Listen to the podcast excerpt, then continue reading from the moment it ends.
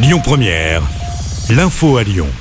Bonjour Rémi, bonjour Jam et bonjour à tous. La vaccination contre le Covid s'ouvre officiellement aux enfants de 5 à 11 ans sans obligation, annonce ce matin du ministre de la Santé. Seuls les enfants à risque étaient pour l'instant concernés. Olivier Véran qui prévoit 100 000 contaminations au Covid par jour d'ici la fin de l'année et un variant Omicron majoritaire dès la semaine prochaine entre Noël et le Nouvel An. Le pass sanitaire en entreprise ne fera pas partie du projet de loi présenté lundi en Conseil des ministres. Un texte qui vise à transformer le pass sanitaire en passe vaccinal. Il sera présenté avec une semaine d'avance face au développement du variant Omicron. Le texte pourrait être adopté mi-janvier. Occupé depuis vendredi, le gymnase de Cusset à Villeurbanne est finalement intégré au dispositif d'hébergement d'urgence. Annonce faite ce matin par la préfecture du Rhône.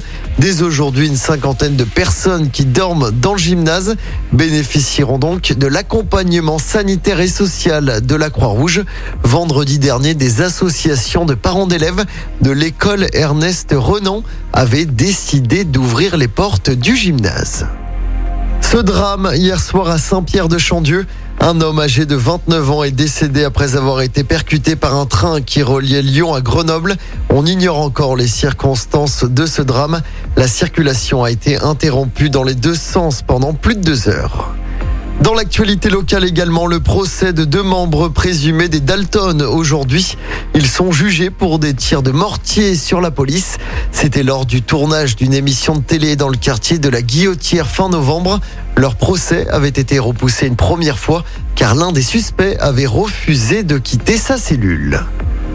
Un week-end de Noël plutôt calme sur les routes de la région. Drapeau vert dans le sens des départs vendredi et samedi.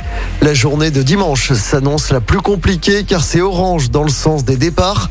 En revanche, pour les retours, c'est vert dans la région selon Bison Futé.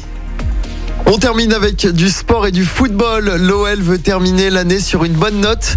Dernier match avant la trêve. L'OL reçoit le FC Metz au groupe Ama Stadium ce soir à l'occasion de la 19e journée de Ligue 1. L'OL est 13e à 8 points du podium. À noter le retour ce soir du défenseur central Jérôme Boateng. OL Metz, coup d'envoi du match à 21h. Écoutez votre radio Lyon Première en direct sur l'application Lyon Première, lyonpremière.fr et bien sûr à Lyon sur 90.2 FM et en DAB+. Lyon Première